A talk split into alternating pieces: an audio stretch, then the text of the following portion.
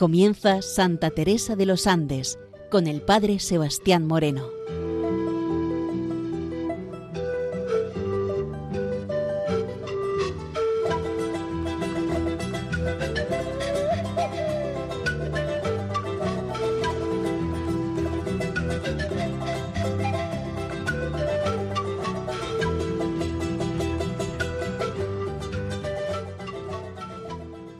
Buenos días nos de Dios. Aquí comienza en Radio María Santa Teresa de los Andes, la joven que ingresó en el Carmelo, queriendo descubrir en ella su vida, su espiritualidad y su mensaje joven al mundo de hoy. Llevamos ya unas horas del año nuevo, año de 2024 año de gracia y año que el Señor nos da la posibilidad también de poder vivir y podernos encontrarnos con Él cara a cara. Comenzar un año nuevo significa vivir también la experiencia del nacimiento de Cristo. Comenzar un año nuevo implica también dentro de nuestra vida el querer retomar de nuevo el pulso a la vida, el pulso a nuestra conversión y poder así acercarnos cada día a esa santidad de vida que el Señor y que la Iglesia nos está ofreciendo para bien de cada uno de nosotros pues que este año nuevo que comenzamos realmente sea para cada uno de nosotros un año bueno, un año de bienes, un año en donde podamos vivir unidos al Señor, unidos a los hermanos, un año en definitiva de testimonio, de paz, de felicidad.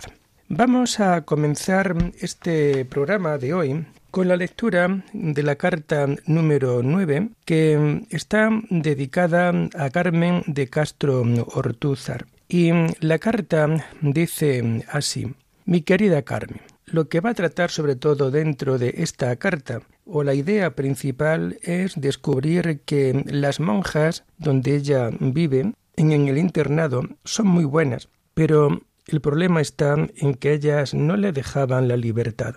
Por ello ella escribe a Carmen Estoy loca de gusto de poderte escribir sin estar custodiada por monjas que, aunque son muy buenas, no dejan mucha libertad. Si supiera los que te echo de menos, te acordarías de mí. Si supiera los que lloro, me compadecerías. Y ya me voy a ir otra vez. Siento que se me oprime el corazón de pensarlo. Saludos a todos en tu casa. A la Inés un fuerte abrazo. Y para ti, querida Carmen, recibe el inmenso cariño de tu amiga que te idolatra y no te olvida, Juana. Saludos a las monjas, que me acuerdo mucho de ellas, en especial de la Madre Superiora, y también a la Madre Popa un besito. No sé lo que te escribo.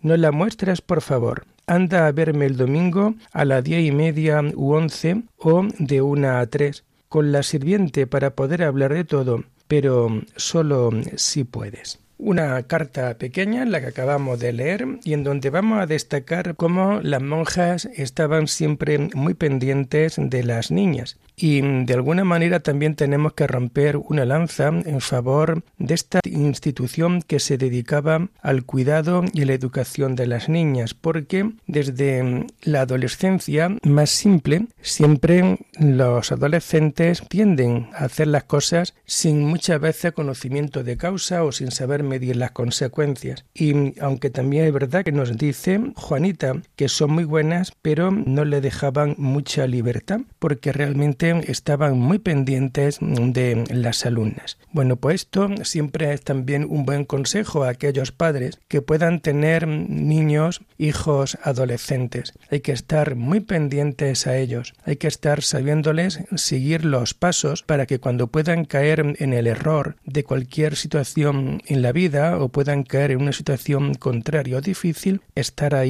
cerca de ellos para que la cosa no vaya más y también para saber corregir desde el cariño. Y nos introducimos ahora en el número 17 del diario. El número 17 del diario se conoce o está titulado Retiro del año 1916. Cuando ella empieza a escribir en este diario, escribe lo siguiente. Para hacer bien los ejercicios son dos cosas necesarias. Primero, tener ánimo y liberalidad. Segundo, ponerse en manos de Dios. Puede que sean los primeros ejercicios a los que ella va a asistir y de los que de seguro cuando ahora nos introduzcamos dentro de ellos vamos a ver grandes líneas de pensamiento que también le van a valer mucho dentro de la vida interior y de la vida espiritual de nuestra querida Juanita Fernández Solar. Primera meditación. Ella escribe lo siguiente. Por Dios, de Dios y para Dios. Este es el fin de toda criatura. Fuimos creados por Dios. Qué bondad la de Dios, pues nos tuvo en su mente una eternidad y después nos sacó de la nada. Soy un poco de barro, pero hay algo más grande en mí, mi alma, que Dios hizo a su imagen y semejanza. Luego, lo único que tengo yo de valer es mi alma, puesto que es inmortal. Luego es más grande que el mundo, ya que éste tiene fin. Mi alma no es del mundo. De consiguiente, es de Dios, único capaz de saciarla, porque es infinito. Soy de Dios. Él me creó. Es mi principio y mi fin. Para ser enteramente de Él, debo cumplir perfectamente su divina voluntad. Si Él es mi Padre y conoce el presente, el pasado y el porvenir, ¿por qué no abandonarme a Él con entera confianza? Plática. Sobre el examen particular, sobre un pecado o defecto capital o para alcanzar una virtud. Vamos a introducirnos dentro de esta primera plática y vemos lo primero de todo cómo en estos ejercicios espirituales ya desde el principio se apunta bastante alto en lo que se quiere conseguir como objetivo.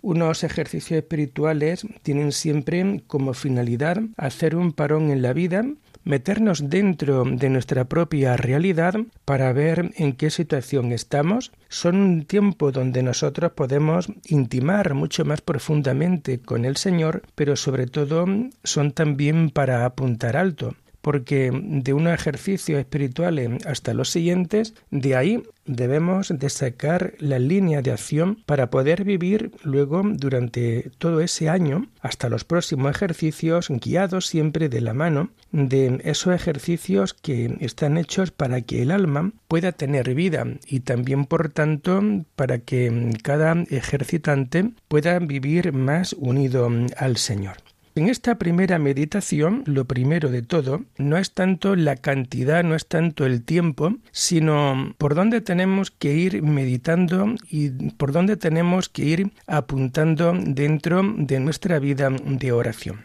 Y comienza, por Dios, de Dios y para Dios. Este es el fin de toda criatura.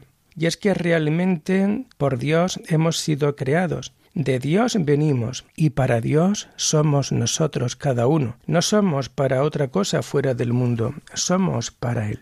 Y ella toma conciencia de la creación. Y cada uno de nosotros debemos de tomar conciencia de que hemos sido creados por Dios. Por ello, la bondad de Dios, ya que desde siempre nos ha tenido dentro de su propia mente, desde toda la eternidad. Y también es verdad que Dios nos ha dado la vida precisamente de la nada.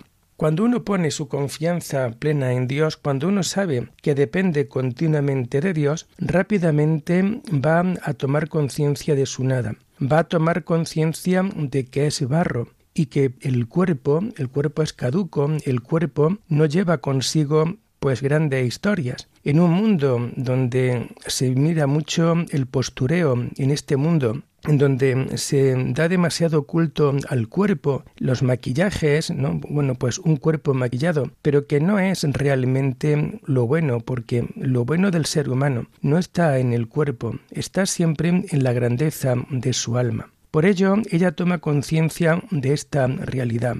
Hay algo más grande que el cuerpo, porque el cuerpo es barro, y lo más grande que nosotros tenemos es nuestra alma un alma que Dios ha hecho a su imagen y semejanza. Luego es algo que tiene todo el valor del mundo y es inmortal. Es lo que más valor tiene y es lo que es inmortal. Tomemos conciencia de la vida y de la muerte, que aunque estemos a primero de año, oye, pues siempre es la posibilidad de poder volver al Señor desde esa realidad última. ¿Qué es lo que se nos está ofreciendo? Tu cuerpo, nuestro cuerpo, es caduco. Tarde o temprano tenemos que entregar nuestra vida, pero hay algo que tenemos dentro de nosotros y que nunca morirá. Eso es el alma. El alma, que es lo que anima el cuerpo. El alma, que es lo que está llamado, después de la muerte, a encontrarse totalmente con el Dios del amor, con el Dios de la vida. Por ello nos dice, es más grande que el mundo, ya que el mundo tiene siempre un fin. Tu alma, y piénsalo desde esta perspectiva de Santa Teresa de los Andes, piensa que tu alma es siempre algo mucho más grande que todo el mundo, que todo el planeta. Luego, es más grande que el mundo, ya que el mundo tiene un fin. Pero también toma conciencia de lo siguiente, mi alma no es del mundo. Al igual que Jesús nos dice que aunque nosotros somos de este mundo, pero no vivimos con el espíritu de este mundo, también hoy aquí nos lo viene a recordar Teresa de los Andes. Mi alma no es de este mundo. Por tanto, ¿quién puede saciar nuestro interior? ¿Quién puede saciar nuestra vida si en esta vida todo es caduco? Todo lo que es caduco no nos puede saciar. Por ello, ella es consciente de que el único que puede saciarla es Dios, porque Dios es también infinito. Si nuestra alma tiene una sed de infinito, si nuestra alma es inmortal, lo único que puede saciar la sed de nuestra alma es el gran infinito, y ese gran infinito es siempre Dios.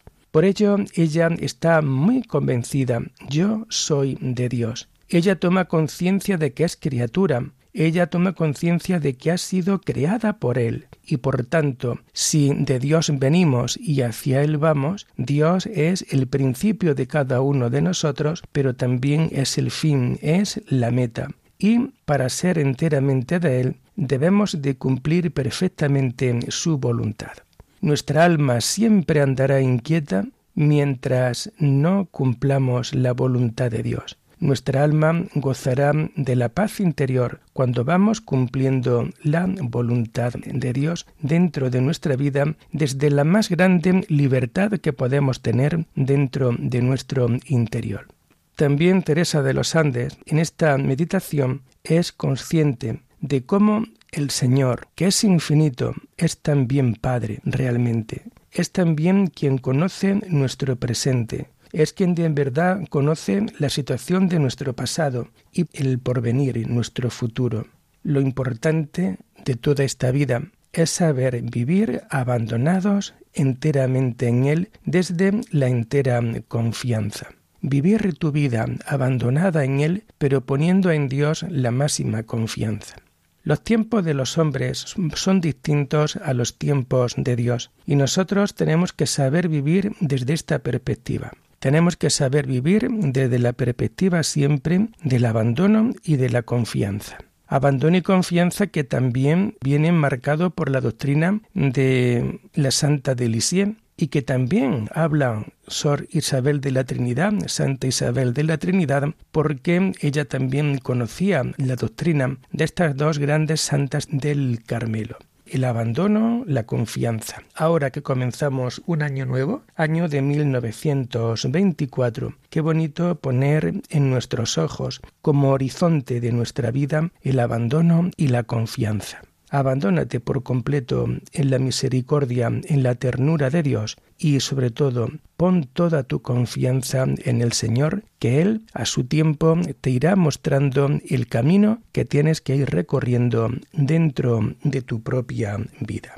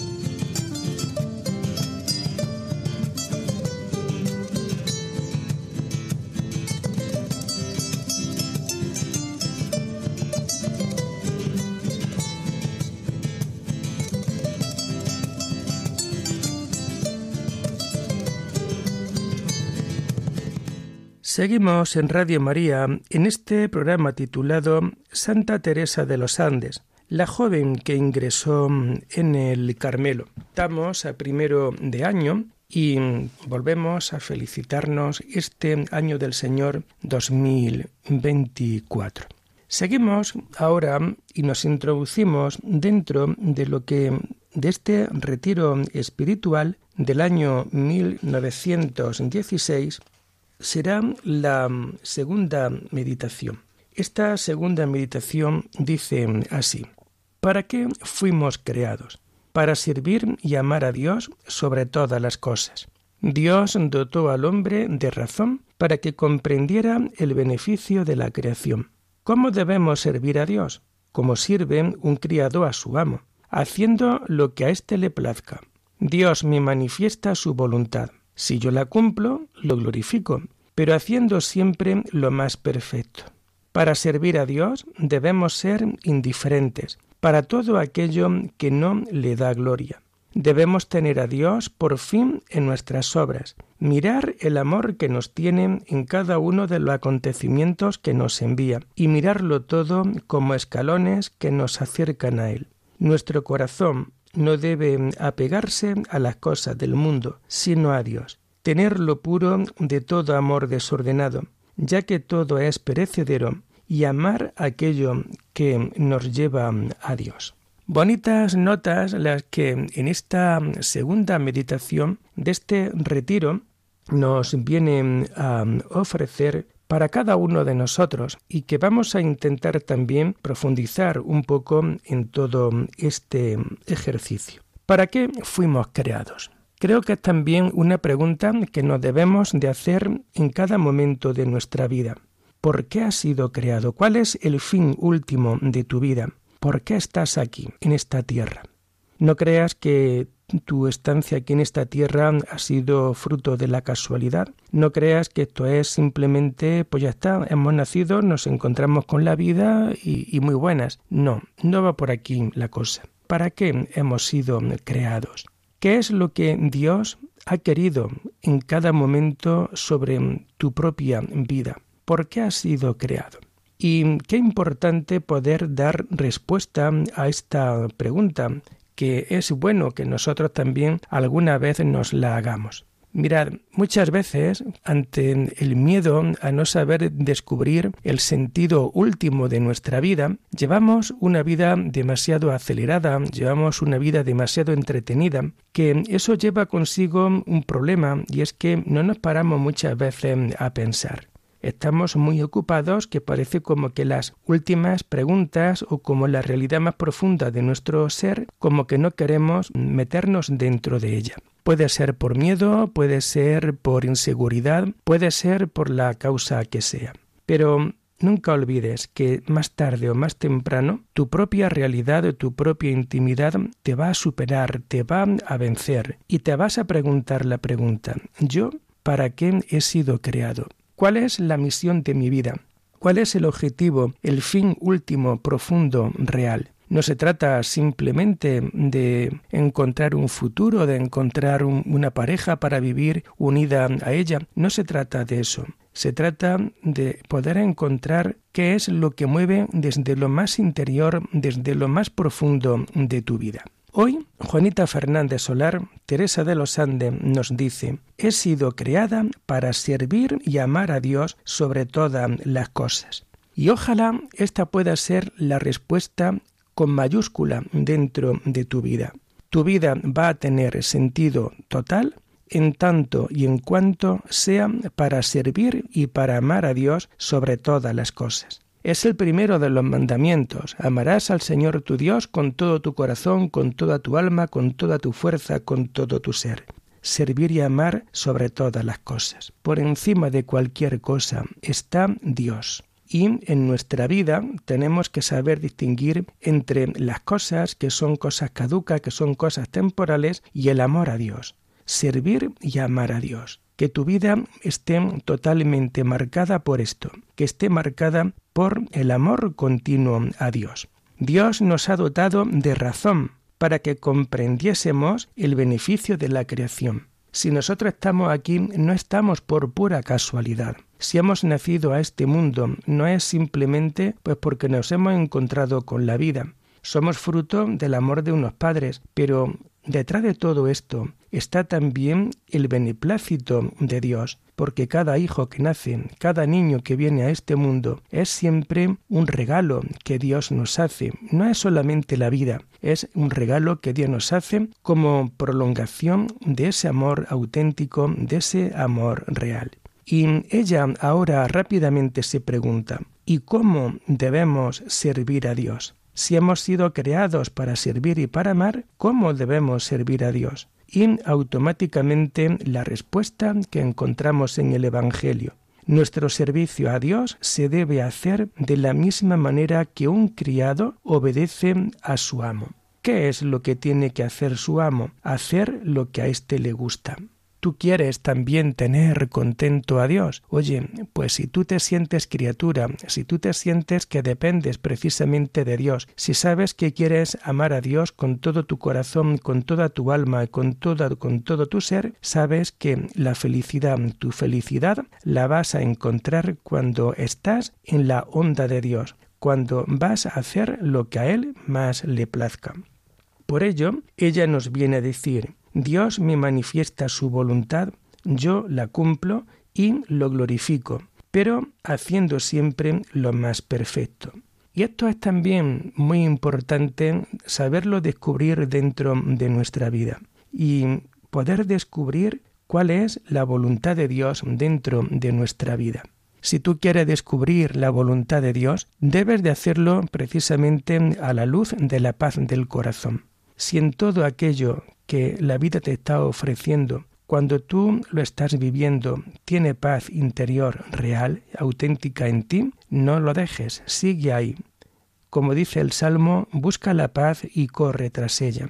Pero cuando en tu corazón haya inquietud, cuando en tu corazón haya nervio, cuando en tu corazón haya algo que te diga esto no es lo que el Señor está esperando de ti, sino que el Señor quiere algo y espera algo más de ti, es entonces cuando hay que ponerse con el pico al aire y poder descubrir qué es lo que el Señor te está pidiendo. Por ello, ella nos dice, una vez que yo sé la voluntad de Dios, la cumplo y así lo glorifico y lo intento hacer todo lo mejor perfecto. ¿Por qué? Pues porque estoy haciéndolo en beneficio siempre de Dios. Y ella nos dice, para servir a Dios tenemos que ser indiferentes a todo aquello que no le da la gloria. ¿Cuántas cosas dentro de esta vida no son para gloria de Dios? Y sin embargo nos la presentan como grande éxito, nos la presentan como causa de felicidad y es un gran error, es un gran engaño. Ella nos viene a decir, ante todo aquello que no dé gloria a Dios, debemos de ser indiferentes.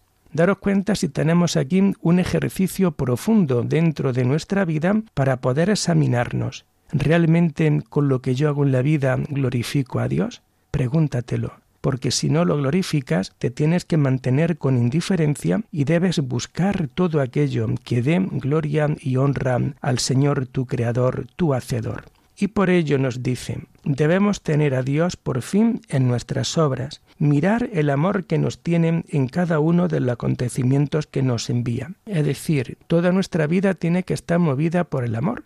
Pero ante cualquier situación que podemos vivir, por muy contradictoria, tenemos también que verla como hoy aquí nos lo dice ella, mirar todo acontecimiento con amor, cualquier acontecimiento que Él nos envía, aunque sea contrario, aunque sea negativo. Y es entonces cuando iremos viendo que poco a poco nos vamos acercando a Él, vamos subiendo esos escalones de eternidad dentro de nuestra vida. Y termina esta segunda meditación comentándonos, nuestro corazón no se debe de apegar a las cosas del mundo, sino a Dios. ¿Cuántas veces, y en este mundo en el que estamos tan sumidos por las redes sociales, por Internet, por cualquier historia, y cuánto tiempo solemos perder en estas cosas y no lo empleamos en lo que realmente deberíamos de emplearlo, que es en el ejercicio de la oración, que es el ejercicio del amor a Dios y también el ejercicio de la caridad. Hoy, en esta mañana, Teresa de los Andes nos despierta precisamente con este sabaneo dentro de nuestra vida. Es decir, no se apegue tu corazón a las cosas del mundo, apega tu corazón a las cosas de Dios. Tenerlo puro de todo amor desordenado esos amores desordenados que nos despistan dentro de nuestra vida, esos amores desordenados que hacen que nosotros vivamos desde el egoísmo, que vivamos desde el placer y que hace que no sepamos amar realmente lo que tenemos que amar. Y por tanto, ya que en esta vida todo es perecedero, lo que tenemos que saber amar no son cosas perecederas, sino todo aquello que nos lleve a Dios, todo aquello que es eterno. Pues fijaros, queridos hermanos, qué preciosa meditación la que nos deja dentro de este retiro espiritual en este primer día de año. Pues que realmente esta meditación nos haga a cada uno de nosotros poder introducirnos con mucha profundidad, con mucho amor dentro de nosotros mismos y desde ahí alcanzar la gloria de Dios dentro de nuestras propias vidas. Y así terminamos por hoy Santa Teresa de los Andes, la joven que ingresó en el Carmelo. Cualquier pregunta en torno a este programa la pueden realizar a la dirección del correo electrónico teresa de los Andes Y no olviden que pueden volver a escuchar estos programas en el podcast de Radio María. Hasta la semana que viene, si Dios lo quiere, y feliz año nuevo que nos tiene que valer para acercarnos al amor de Dios y a dejar de lado todo aquello que no nos llena y que es siempre posible desde un amor entero, sincero a Cristo el Señor. Hasta la semana que viene, si Dios lo quiere. Muy buenos días en el Señor.